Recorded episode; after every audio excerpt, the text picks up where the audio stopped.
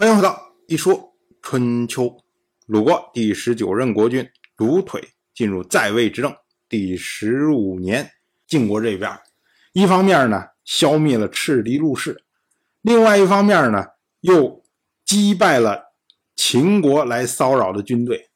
那当然，晋国的国君晋如非常高兴，他开始赏赐群臣呐。当时呢，赏赐晋国的中军元帅荀林父敌人千家。然后又赏赐晋国大夫士沃卓瓜盐之地。他说啊，我能得到赤狄的土地，都是你士沃卓的功劳。如果没有你的话，我就失去荀林父了。因为荀林父在碧水之战之后，本来要承担战败的责任，可是呢，因为士沃卓的建议，所以呢。晋如免除了荀林父的责任。那么如今呢？荀林父率兵平灭了赤狄陆氏，所以呢，晋如有这样的说法。晋国大夫杨蛇直评价这次赏赐，他说啊：“周书所谓‘庸庸之之’，说的就是这种情况吧。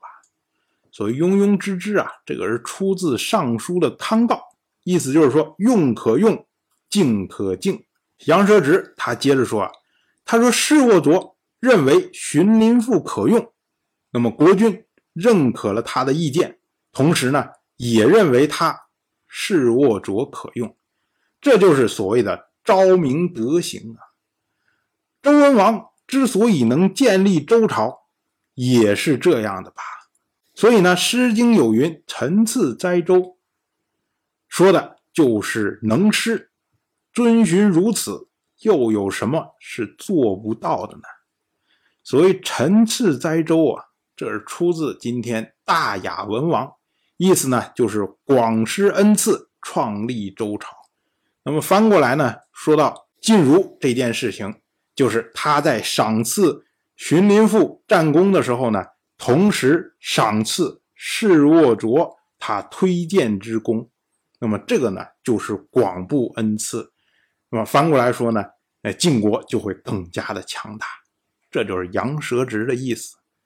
不过我们要说啊，晋如他在赏赐荀林赋的同时，也赏赐士沃卓的举荐之功，这个是晋国的传统啊。早在三十三年以前，当时晋国的先君晋欢在击击败了敌人，那会儿的时候是晋国大夫。稀缺俘获了白狄子，那么回来之后呢？晋欢一方面赏赐了稀缺，另外一方面还赏赐了举荐稀缺的虚臣。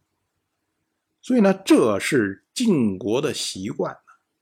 那么你举荐一个人，这个人有了功劳，你同时也会得到赏赐。那么翻过来说呢？你举荐一个人，这个人有罪过。那你也要同时连坐呀。再说晋如，晋如他赏赐完了之后，紧接着呢就派出了晋国的大夫赵同到王室去献俘。我们说啊，这是合乎礼仪的行为啊。因为当你击败了敌人之后，然后呢将敌俘献去王室，由王室拿出来公告四方，说：“哎，你看我们击败了敌人。”这在当时啊，上上下下都是合乎礼数的。可是呢，这位赵同他在王室有不敬的举动。我们说啊，这会儿的王室啊，一般情况下没人待见他，所以呢，有个人去，哎呀，好吃好喝好招待，最后呢还大肆赏赐。即使碰见像赵同这种有不敬举动的时候，那王氏能说什么呀？我怕说了中了，下回你不来了，那不更麻烦了吗？但是呢，王氏虽然没有什么能力对付你，王氏有很多的乌鸦嘴啊，每个都说的很重啊。尤其是赵同碰见了这位，这是《春秋》这部书里面最厉害的乌鸦嘴啊。他叫做刘康公，我们一听这名啊，我们就知道这谥号嘛，康是他的谥号，这是死后的称呼。刘康公看到赵同有不敬的行为，他就说：“不出十年，赵同必有大难，上天夺去了他的魂魄，让他在王室不敬。”哎呀，我们说你赵同，你得罪谁不好啊？干嘛得罪这个大乌鸦嘴呢？当然，这是一句戏言呢。